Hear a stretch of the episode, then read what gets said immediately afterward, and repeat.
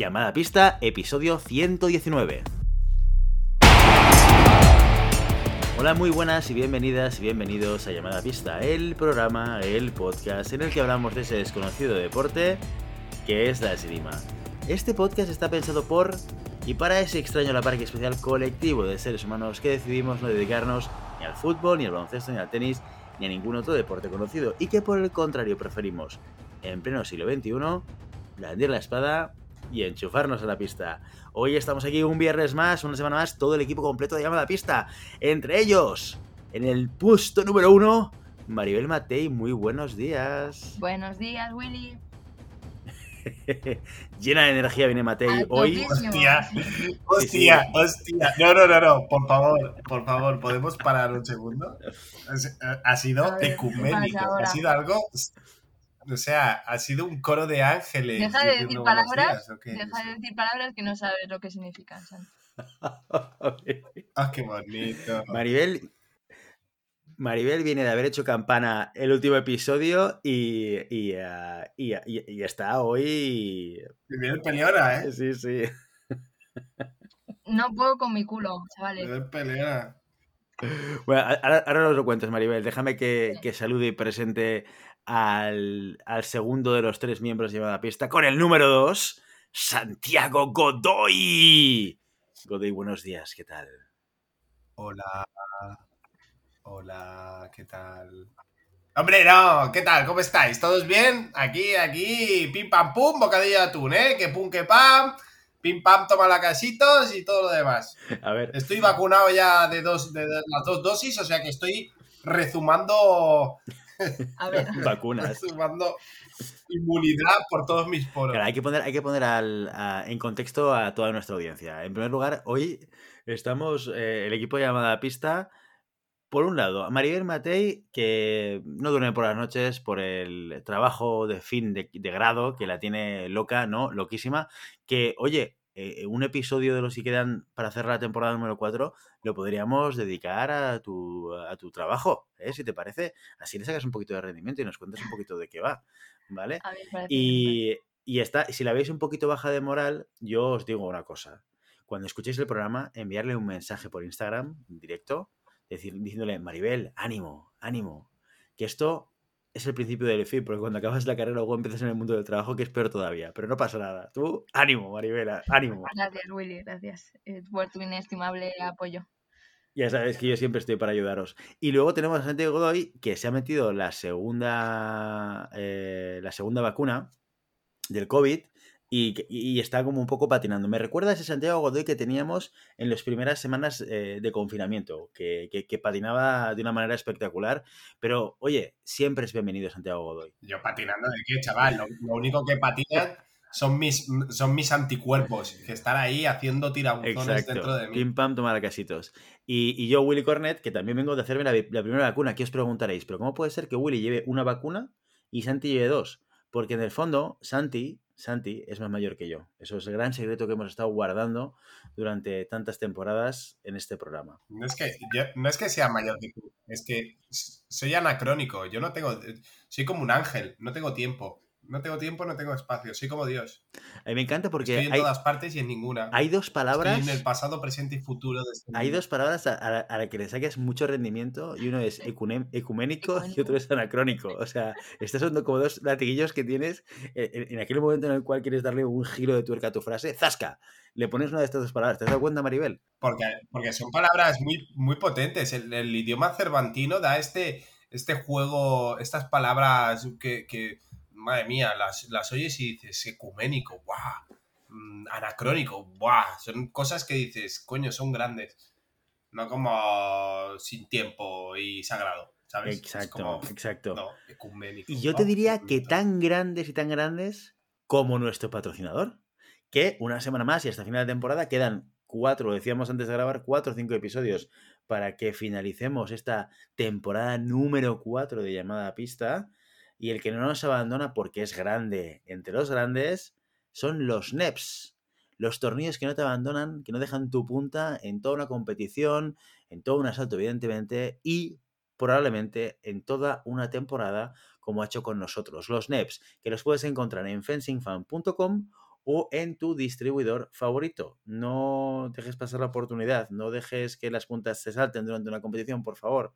Bueno, si tiras contra mí, puedes hacerlo, pero si no, ponte unas NEPs porque entonces te, podrás permitir el lujo de no pasar ese momento de dolor de ver que no has tocado porque la punta te ha saltado. Si el, TFG de Matei hubiera sido de los NEPs, hubiera tenido un 10 desde el principio y no tendría que haber trabajado tanto. Debería haberlo hecho de los NEPs, la verdad.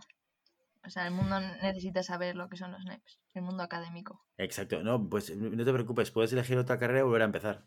Sí, es lo que más me apetece ahora mismo. Sí, sí, no, tengo otra cosa que hacer. Sí, sí, sí, sí.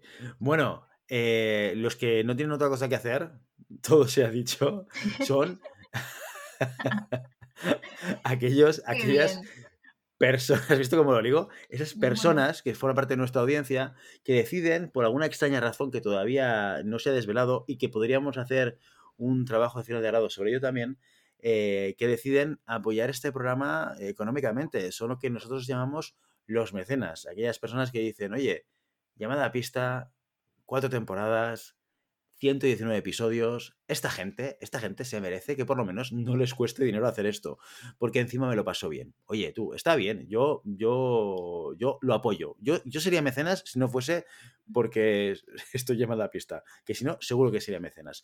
Y, eh, dicho esto, ¿Qué, ¿Qué, es lo que se lleva a alguien por ser mecenas? ¿Alguno de vosotros me lo podría decir, Matei Godoy? Santi no está, Santi se ha ido. ¿Ves? Y si es que cuando... No, no, sí que estoy, sí que estoy, pero es que siempre me hacéis esta pregunta y yo solo me sé lo de la cerveza y nada más. Bueno, es, es, el beneficio más relevante. Es lo más importante, ¿no? Exacto, exacto, exacto, exacto. Pero explica... Eh, es, por lo único, es por lo único por lo que la gente pregunta. Yo lo dejo. Final, todo lo demás es como... Es más, yo te diría que esa cerveza es anacrónica y ecuménica. Fíjate lo que te digo, o sea... Claro, no, no es anacruménica. Dios. Wow. ¡Wow! Ese sí que es el, top top ya. No, pero explícalo bien, Santi, para alguien que, acaba de aterrizar en llamada pista y dice, ¿esto, esto, esto de la cerveza qué es? Pues esto de la cerveza es que eh, Maribel, esté donde esté, ella se desplazará donde tú le digas para, para pagarte un curso de cata de cervezas premium en cualquier lugar de España. ¿Era así? Creo que te has venido muy arriba y que la, la, segunda vacuna te ha dado en la cabeza. Pero, pero bueno, eh, por, suerte estoy yo aquí para corregirte. No es, no es algo tan caro, pero sí inmensamente más espectacular. O sea, una cata de cervezas en cualquier parte de España, hombre, está bien, ¿eh? Maribel, yo creo que como, como regalo está bien. Pero, hombre, inmensamente mejor ir a Madrid, conocer a Maribel Matei en 3D, no solamente en la voz, y poder tener una charla con ella sobre esgrima y que además te paga una cerveza. Yo creo que eso es inmensamente mejor, sin duda alguna. Y además prometo, prometo que para las cervezas estaré más animada. estaré más a full. Cosa que no es difícil. bueno, y aparte de esto, te llevas otras cosas. Si nos envías un audio, te lo publicamos. Te nombramos en el programa cuando te decides hacer mecenas. Y por último, esto también genera un tema de conversación. Siempre decimos que con esto puedes alardear con tus colegas, con tus panas, con tus amigos, amiguetes, incluso con tus viejos, ¿eh? con tus viejos barra padres, para los que estáis, sois una generación que esto de, los viejos no lo entendéis. Y, dicho esto, la semana pasada, Maribel, ahora nos, nos, has dejado un poco mal, porque la semana pasada dijimos a la audiencia que no haríamos noticias porque no estabas tú y tú eres la reina de las noticias, de las de verdad y de las de mentira. Eh, y, por tanto, no hablamos nada del campeonato eh, junior y M23 del fin de semana pasado. Y, y, yo y Maribel nos ha venido a decir que tocaremos las noticias, pero no haremos de Matías Prats como solemos hacer. Pero a pesar de todo, Maribel nos va a dar alguna información relevante de lo que está sucediendo en el mundo de la cinema en la actualidad. Adelante, Matei. Y además esto, como no lo tengo escrito, no pasa por el filtro de Willy. Entonces yo puedo decir ahora lo que quiera. No, pero, pero cosas de, de rima relevantes que hayan pasado esta semana. Bueno, como decía Willy, la semana pasada, este fin de semana no, el anterior, fue el Campeonato de España M20, M23. Eh, bueno, poco mm, por ser breves y por decir poco al respecto, sorpresa, eh, hubo sorpresas Y, yo desde mi parte a, eh, decir a todo el mundo que vea la final del sub-23 de florete masculino porque fue absolutamente espectacular. Eh, ahí, ahí termina mi review del M20-M23 porque ya fue hace un par de semanas. Decir que la temporada nacional terminó este fin de semana con los campeonatos de España de veteranos, en el que Edu Sánchez, gran mecenas, mejor persona, hizo, eh, hizo sus medallas, ¿no? hizo segundo de florete, me lo estuve recordando toda la semana. Y enhorabuena a todos los, los medallistas y las medallistas. A nivel internacional, ¿qué ha pasado esta semana? Pues esta semana nos enterábamos de que Daniel Gerent, el espadista francés, ha quedado fuera de los Juegos Olímpicos por posible doping. Eh, es un positivo de un test que se realizó en 2020 que ha dado positivo en una sustancia que sirve para enmascarar otras sustancias dopantes. Eh, esto no cambia prácticamente nada la, situación olímpica porque al final Francia estaba clasificada por equipos y solo ha sido un cambio de, tercero a cuarto. ¿no? Eh, Canone, que estaba de cuarto del equipo, entra como tercero. Pero bueno, ahí está la, noticia desde Francia. Están viendo eh, cuál es la causa de ese positivo, pero lo cierto es que eh, se queda sin, Juegos Olímpicos. Ya en España, el equipo de florete, tanto eh, masculino como parte del femenino, se encuentra en Galicia haciendo la última, la última mm, eh, concentración antes de esos Juegos Olímpicos, ahí eh, apoyando y acompañando a Yaba y a Toldo, el brasileño que también se ha ido para allá para preparar esa cita de Tokio, que como nos dijo Yaba, partirá para allá eh, a mediados de julio. Y por mi parte, creo que nada más. Estas han sido los breves, breves noticias de, de la esgrima durante esta semana. Ah, bueno, y decir que ya están inscritos, ya hay gente inscrita en los Juegos Olímpicos, se puede consultar en la Federación Internacional y quien no está inscrito aún son los rusos y las rusas. Así que seguramente tirarán, pero habrá que ver cómo se inscriben, si por Rusia, por una eh, por bandera neutral y cómo aparece eso en la FIE. Por ahora, ninguno de los rusos ni las rusas inscrito. Bueno, bueno, increíble, porque esto, de esto ya hablábamos hace un año, ¿eh? porque esto em, empezó, ¿no? Si no recuerdo mal, antes de la propia pandemia. Sí, sí, sí. y, hay que, decir que en la página web en la página web de la Federación Internacional no salía la bandera rusa en ninguno de los tiradores que estaban en ficha.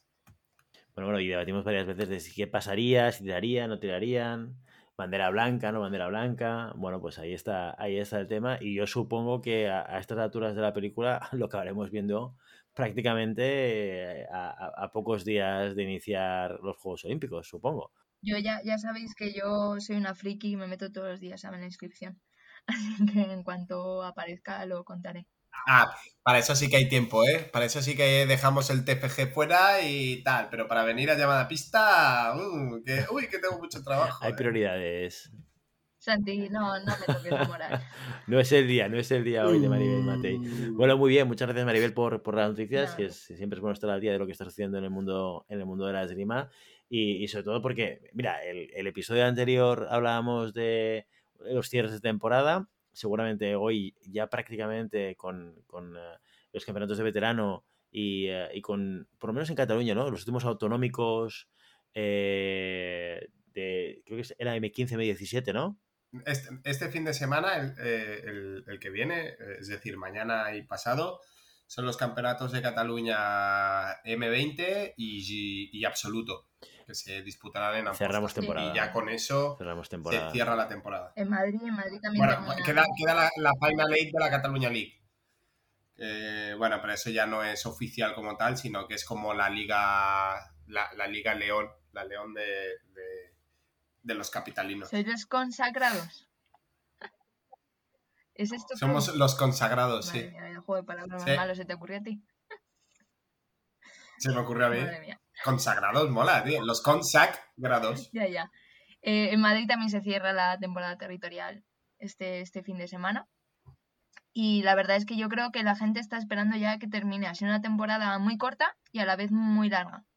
Al final han tenido que meter muchas competiciones en, la, en dos, tres meses menos y, y, ya las organizaciones de las competiciones e incluso tiradores y entrenadores están, están ya que no pueden más con su alma. Así que esperemos que se termine bien la temporada y sobre todo que la siguiente eh, ya sea normal dentro de, lo posible, aunque haya medidas de seguridad y de aforo, que se pueda empezar desde el principio sin problemas y poder temporizar mejor las competiciones. Exacto, eso pasará si tu generación Matei no sale de botellón cada vez que puede, ¿eh? O sea... que aquí, aquí, cuidado, ¿eh? Ya te digo yo que yo no, yo no. No sé, no sé el resto. Yo no estoy saliendo nada. O sea, no me da el sol en la cara. Bueno, cerrando la temporada estamos, pero evidentemente, y yo creo que todo el mundo está pidiendo un tiempo muerto ya en general, queremos todos descansar y un, merecido paréntesis veraniego muy intenso. Hombre, hay que decir que ha sido una... Ha sido intenso, sí, ¿eh? muy intenso.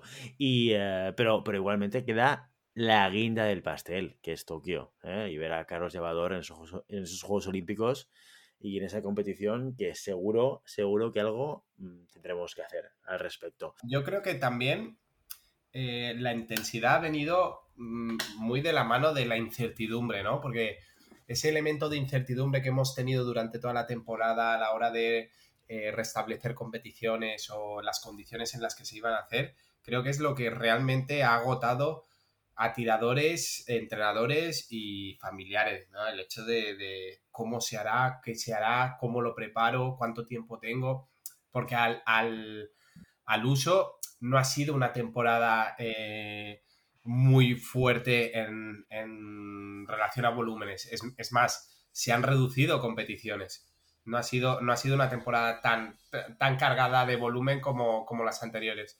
Pero sí que es verdad que esa incertidumbre y ese esa preparación y ese trabajo, como no sabía cómo se iba a desarrollar, eh, es lo que realmente ha generado esa tensión constante que ha pasado factura a, propios y a extraños. Bueno, y todo lo que está alrededor también, ¿no? O sea, no solamente es cómo afecta toda esta situación de la pandemia al mundo de la esgrima, sino cómo afecta a la gente que está en la esgrima en otros elementos, en la parte personal, en la parte laboral. O sea, yo creo que vas, vas haciendo la suma de presiones, ¿no? Y, eso es lo que acaba que, todos estemos viendo este tipo muerto y decir, oye, vamos a descansar, por favor, vamos a olvidarnos un poquito de todo.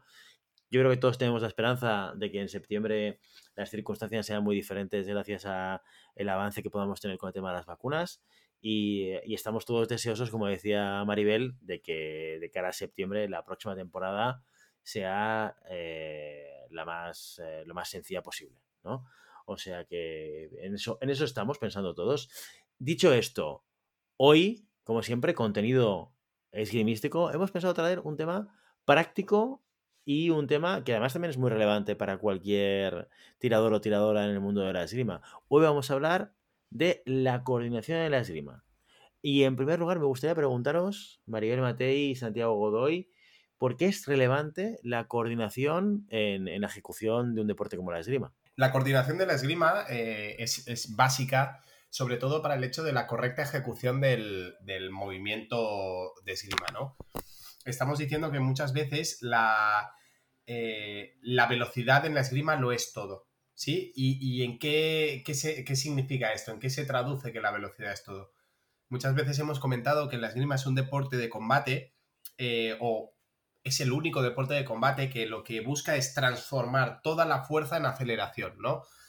Nos diferenciamos de los demás deportes de combate porque sí que es verdad que en cualquier deporte de, combate requiere de esta fuerza para conseguir un, un, conseguir un golpe que afecte a nuestro rival.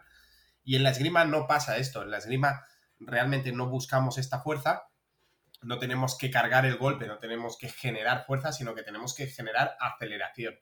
Tenemos que generar velocidad. Entonces, esta velocidad es, una mezcla entre la capacidad física eh, que nosotros podamos desarrollar a través de la fuerza explosiva ¿no? o la fuerza velocidad y la coordinación de los elementos que me permitirán poder eh, desarrollar este, esta acción o desarrollar este elemento de manera más fluida. La fluidez lo es todo. Si, ¿Cuántas veces eh, nos, nos, habéis escuchado los entrenadores decir, el brazo va primero, si no te puede pillar solo la preparación, no tiene, no tiene ningún tipo de sentido un movimiento descoordinado eh, porque no, no, cumple su finalidad, ¿no? Y, Y la esgrima sí que es verdad que uno de los elementos muy importantes que tiene es que es sota caballo rey, ¿no? El, gesto técnico eh, tiene que ser de esta manera. Eh, puede haber diferencias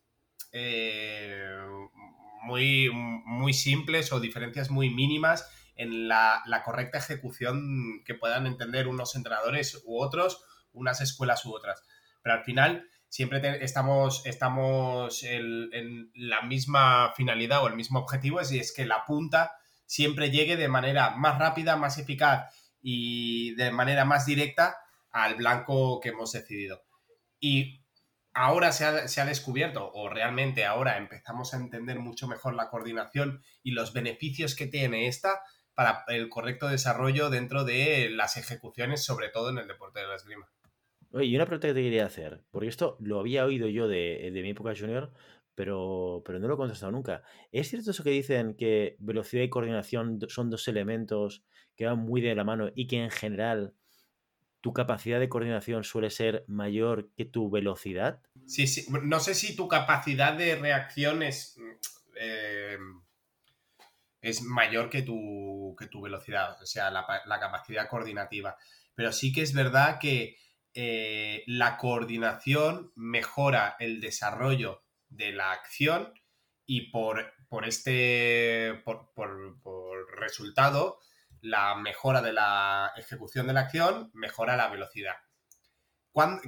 primero de todo, ¿qué estamos hablando cuando hablamos de coordinación? ¿no? ¿Qué, ¿Qué es este elemento? La coordinación puede ser, claro, es que habrá gente que diga, no, es que la coordinación para mí es hacer malabares con, tres pelotas. Bueno, sí, es coordinación. Eh, para mí es hacer escalera. Bueno, también es coordinación. Hay que entender que hay muchas coordinaciones, estas coordinaciones se dividen en dos, elementos, ¿no? Las coordinaciones eh, generales, que son aquellos elementos que yo puedo... Em, establecer dentro de mi movimiento, ya sea coordinación óculo-manual, ya sea coordinación mano-pie, ya sea elementos que no, tienen, no responden a ningún tipo de movimiento o a ningún tipo de deporte, ya, sea las, bolas de malabares, ya, ya, sea coger pelotas de tenis con las dos manos, ya sea elementos muy generales. Y después tenemos las, las coordinaciones específicas de la esgrima, ¿no? Como puede ser eh, la coordinación del brazo y la pierna en el fondo, la coordinación de la pierna de delante y la pierna de atrás en la marcha, la coordinación de la mano y la pierna en las preparaciones, las coordinaciones de la mano y la pierna en las paradas respuesta, ¿no? Estamos diciendo que cada elemento tiene su coordinación y esta coordinación no es más que el orden de las acciones para que tengan su mejor, eh, su mejor versión, ¿no? Para decirlo de alguna manera. Para que tengan su, una, una ejecución correcta y una aplicación eh, efectiva, ¿vale? Donde conjuguen todo, velocidad, eh, orden y efectividad. Entonces, la coordinación que, mm, trabaja directamente en lo que es el orden, el ABC, el ABC lo que hace es, eh, bueno, mejorar esta capacidad que yo tengo para ordenar los elementos y poder eh, ejecutar la acción de manera más correcta. Bueno, entonces está, está muy claro que además yo, creo que todos lo hemos vivido, ¿no? Todos los que estamos en el mundo de la esgrima, nuestras primeras temporadas, ¿no? Y sobre todo donde seguramente se hace mucho hincapié a nivel técnico es en la coordinación, como Santi decía, pierna, brazo y demás, porque hay muchos tocados que se pierden justamente por una mala ejecución de la acción, por una falta de coordinación. Aquí una de las preguntas que yo me hago es cómo podemos trabajar esto. Y seguramente, y esto lo hablábamos antes de empezar a grabar, la, el nivel o las actividades que yo tengo que trabajar con mi grupo, con, o yo como persona, como individuo, deben ser diferentes en, función del momento evolutivo en el que yo me encuentro, ¿no? Y, eso me lleva a preguntarte, María el Matei, Tú, la coordinación con tu grupo, ¿cómo la trabajas? ¿Qué tipo de cosas haces? Bueno, a raíz de lo que decía Santi, sobre todo con los niños más pequeñitos, M9, que entran nuevos, y, en general con los M9, es, trabajo mucho la coordinación general. Se empieza mucho trabajando la coordinación general porque son niños eh, muy pequeños que aún no tienen em, ese orden mental como para tener una coordinación general buena. Entonces, eh, lo que hacemos pues, son trabajos generales de coordinación. Pues eh, juegos con escalas, eh, juegos con, con pelota de, en el sitio, estáticos, totalmente, porque cuando empiezas a meter movimiento la coordinación pues se complica, porque obviamente hay que coordinar más movimientos, eh, pues de estar en el sitio y simplemente estirar el brazo para coger la pelota, ¿no? Eh, son ejercicios muy básicos o llevar un ritmo.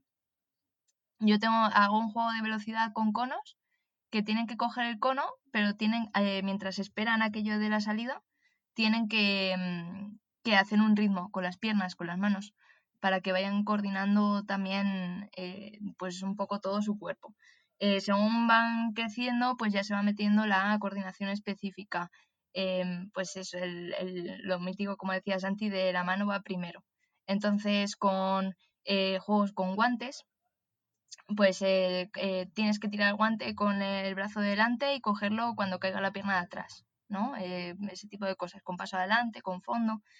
Eh, y sobre todo mucho a través de juegos. a todos los juegos que se nos puedan ocurrir para desarrollar la, incluso en el calentamiento, para desarrollar la coordinación, como pueden ser, eh, pues lo, lo, que digo, ¿no? Juegos con pelotas o con guantes, y luego ya meterles movimiento, ¿no? Y ver cómo, cómo son capaces de em, introducir ya todo, tanto la coordinación ojo-mano con el movimiento, que no tiene que, ser específico de esgrima, puede ser andando, puede ser corriendo. Eh, nosotros en el club hacemos un ejercicio que es andando en las pistas o con trote, eh, ir haciendo distintos movimientos con las manos, ¿no? Eh, pues ahora dos toques, levantas las manos, dos toques, vas hacia afuera, las manos, ¿no? Para que vayan un poco cogiendo esa coordinación general. Y esto lo hacemos con niños pequeños, pero también con iniciantes porque hay gente que llega mm, bastante descoordinada. Entonces, eh, antes de empezar a trabajar la coordinación específica, eh, pues se evalúa un poco eh, cuál es su nivel de coordinación general y se trabaja pues con ejercicios de escala con las piernas. Y luego, una vez que se gana esa coordinación general, como puede ser un, simple ejercicio, por ejemplo, con los niños pequeños, de ir de lado cruzando las piernas, de calentamiento. Eso ya les cuesta, porque tienen que coordinar el movimiento y además, además coordinar que una pierna primero va adelante y luego la otra va detrás. Entonces, cuando eso ya los dominas, bueno, ya vas viendo que su coordinación general es buena, eh, ya les puedes meter un poquito más de coordinación específica. Eh, todo lo que sea eh, coordinación óculo-manual con guantes, con pelotas, con e incluso entre ellos, ¿no? De no tiene que salir primero la mano, eh, pues vamos a hacer un juego en el que les obligue a que salga primero la mano y las piernas no se muevan. Eh, mm, por ejemplo, yo hacía un juego de, con la pelota que era coger la pelota y hacer un paso atrás. ¿no? Y tenían que salir primero con, eh, tenían que entrar primero con la mano. O sea, no podían mover las piernas hasta irse hacia atrás. Entonces son, sobre todo con juegos, vas ya metiendo a los niños, pues eso de que la mano va adelante. Y yo un ejercicio que hago cuando empiezo a enseñarles la coordinación específica, cuando ya llevan más tiempo, es explicarles precisamente que el camino más eh, rápido es la línea recta. O sea, es la forma más fácil de explicar, porque a veces los niños me preguntan, ¿por qué la mano tiene que ir primero? Si yo llego antes con las piernas. Entonces, dando clase, pues le enseñas como estirando el brazo, la punta, que al final es lo que tiene que llegar, va antes que si meten las piernas. Y que además si meten las piernas ya no están controlando la distancia y demás, ya se empieza a meter eh, pues elementos un poco más específicos. Pero con niños pequeños es todo eh, con juegos que ellos puedan entender y que ellos puedan trabajar poco a poco y que puedas descomponer en pequeñas en pequeños ejercicios subejercicios no que cuando ves que alguien se atasca porque no le sale este coordinativo bueno vamos a hacerlo más lento eh, vamos a hacerlo primero por partes eh, primero mueve las piernas, ahora vamos a mover las piernas y las manos. Entonces, eh, además es que es básico en los niños pequeños trabajar la coordinación, porque si no, eh, luego crecen, se descoordinan con el crecimiento, pero si ya tienen una base de coordinación general, la hora de reconducirles, porque a lo mejor de, de junio a septiembre ha crecido 15 centímetros el chaval y tiene la rodilla para un lado y la otra para el otro, pero bueno, si has trabajado la coordinación general, te va a costar muy poquito recuperarlo. Oye, Maribel, ¿y cuál es el ejercicio que en general ves que cuesta más a, tus chavales? Depende del chaval, depende del chaval y obviamente como todo, ¿no? Las capacidades físicas, pues hay unos más rápidos, otros más resistentes y hay otros más coordinados. Em, con los niños pequeñitos me costó mucho hacer el ejercicio tan básico de ir de, lado cruzando las piernas. No sé si tenéis un ejercicio en la cabeza, yo creo que lo hemos hecho todos para calentar. Eh, les cuesta mucho hacerlo en movimiento. Entonces tienen que hacerlo primero parados o, por ejemplo, eh, un ejercicio de calentamiento que es, em, en vez de brazos hacia adelante, uno hacia adelante, uno hacia atrás.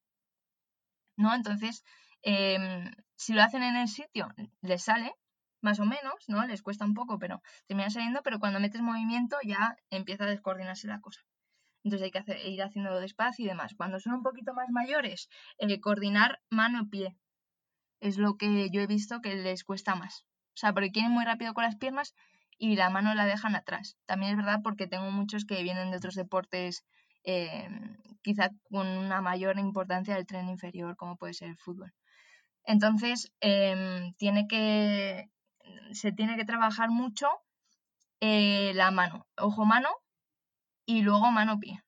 Y si puede ser un ejercicio completo, como el que digo, ¿no? De coger la pelota y irse hacia atrás. Y ya si les dices que tienen que caer eh, a la vez la pelota con el pie de, delante, eh, ya se les rompe la cabeza, ¿no? Es, mm, les cuesta mucho coordinar mano-pie y es súper básico en la esgrima porque lo que decíamos, la mano tiene que salir siempre primero. Entonces ejercicios de guante de no tienes que em, se cae el guante entonces tienes que ir a cogerlo que también desarrollan un poco la velocidad de reacción salen siempre antes con las piernas. Entonces bueno no vamos a hacer en el sitio sin movernos eh, solo con la mano. Entonces dejas caer el guante coges solo con la mano. Vale ahora con fondo. Vale, tiene que salir primero, ya han visto que tiene que salir primero la mano.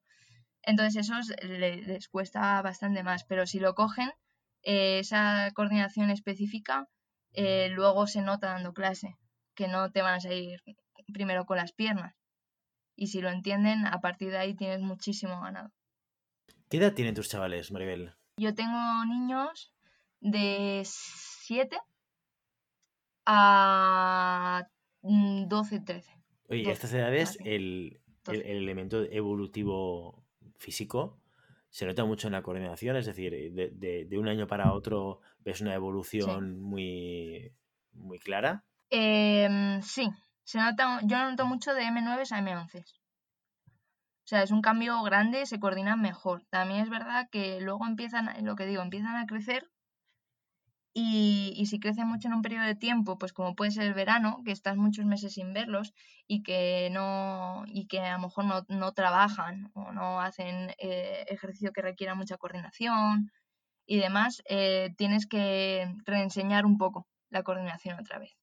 Es, pues les pones a dar clase y de repente las piernas van por un lado y las manos van, los brazos van por el otro.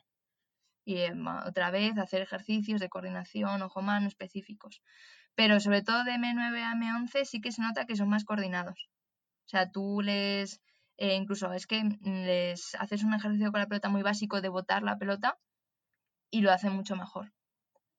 También es verdad que luego tienen otras actividades fuera que también incentivan esta coordinación, como puede ser la educación física en el colegio, ¿no? O sea, no es eh, cuanto más tiempo llevas trabajando eso, pues al final sale mejor.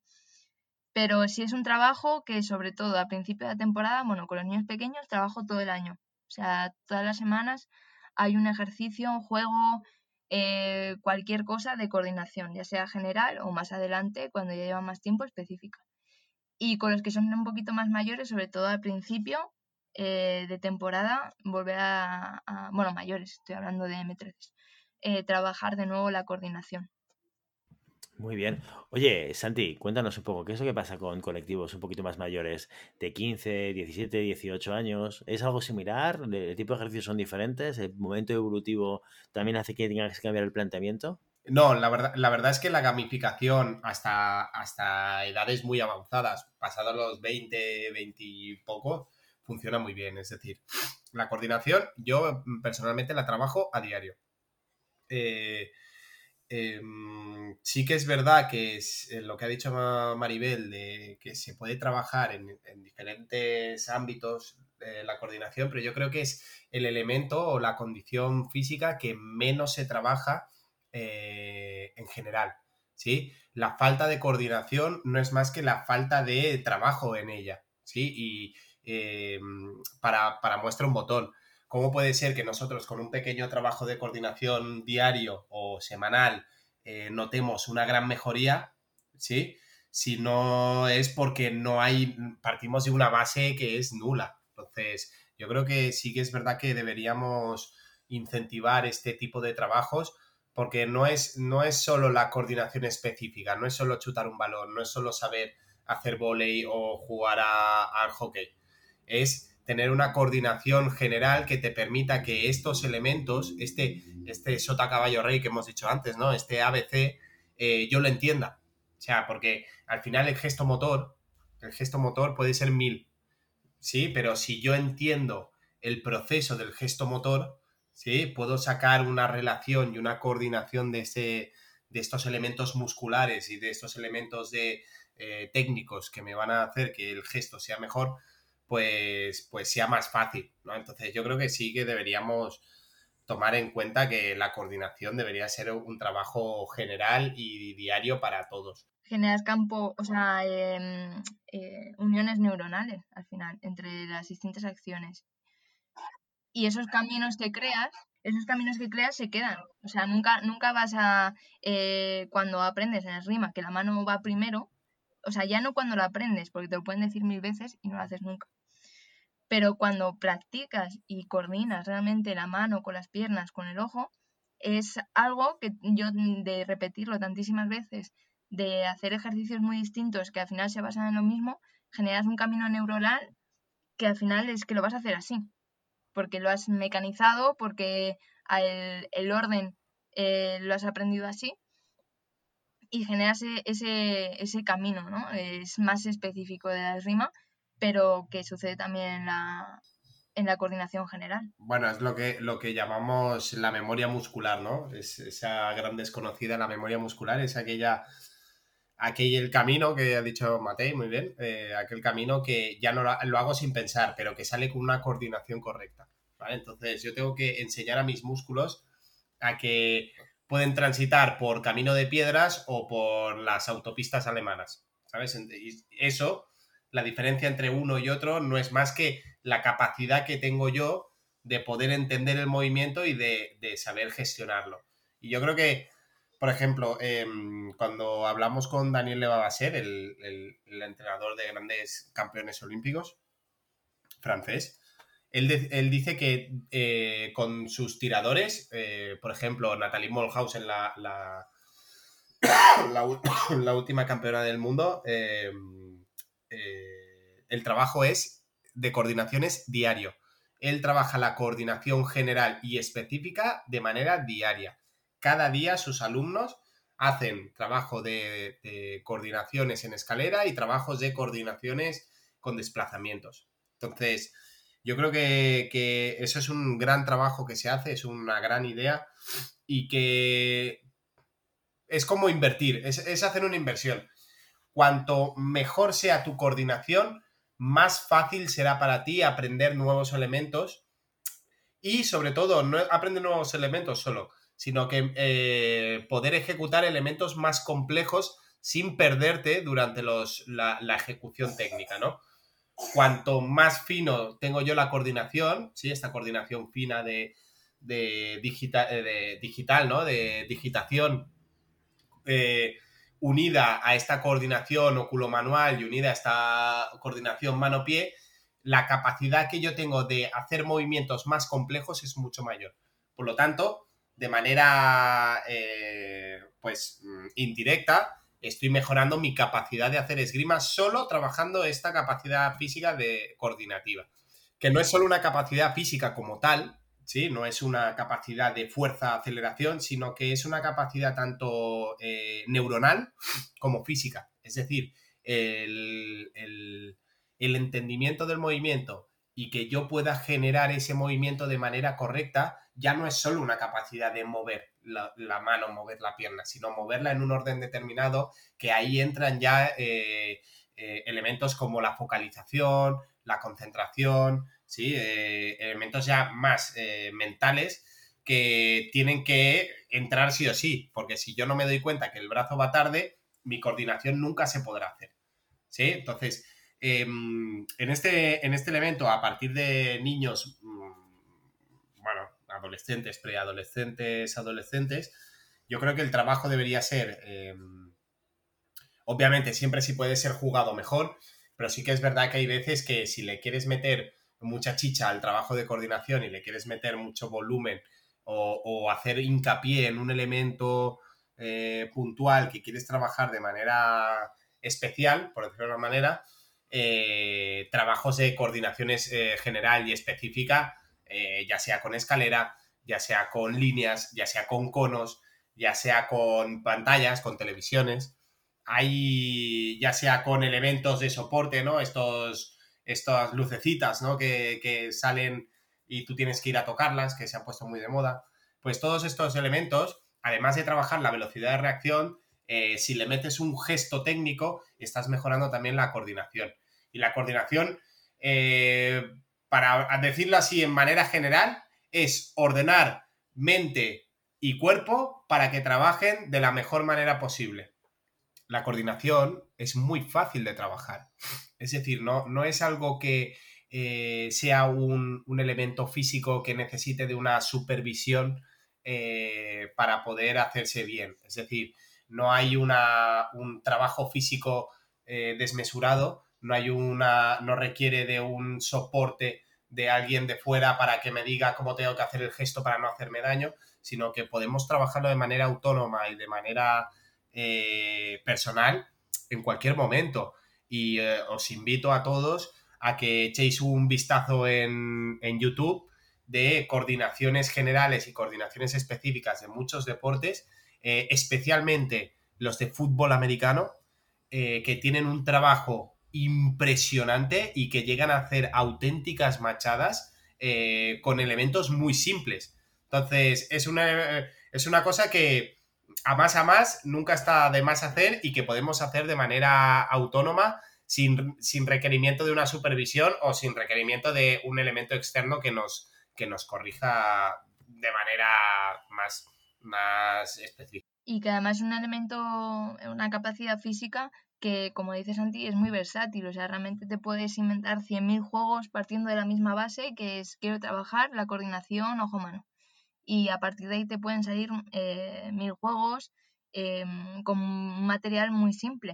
O sea, realmente que necesitas pues unos aros, es que ya ni las luces estas, que son carísimas, por cierto, a mí me encantaría tenerlas, pero son muy caras. Pero con conos, eh, con aros, con escalas que son eh, fácilmente accesibles para cualquier club. Y a partir de ahí puedes sacar mil juegos por, por gamificar ¿no? el, el, trabajo de coordinación muy interesantes y que también te, te ayudan a, a ver la evolución de los tiradores y de los alumnos. Muy bien, pues con esto nos, nos quedamos y con esto nos marchamos. Hasta aquí nuestro episodio de hoy. Como siempre, queremos invitaros a que os pongáis en contacto con nosotros, vuestra opinión y nos digáis si queréis que hablemos algún tema concreto o si tenéis alguna pregunta, lo podéis hacer a través de las redes sociales. Estamos en Instagram, estamos en Facebook, estamos en Telegram y lo podéis hacer también, evidentemente, a través de la página web llamada pista.com barra contacto. Y si el contenido de este podcast te gusta, no te olvides suscribirte, compartir este episodio en cualquier red social, darnos 5 estrellas en iTunes y comentar lo que quieras tanto en iVoox como en Spotify. Muchas gracias por todo, por tu tiempo, por tu atención y por tu interés en este maravilloso deporte que es la esgrima. Nos escuchamos la semana que viene. Hasta entonces. Adiós. Adiós, adiós.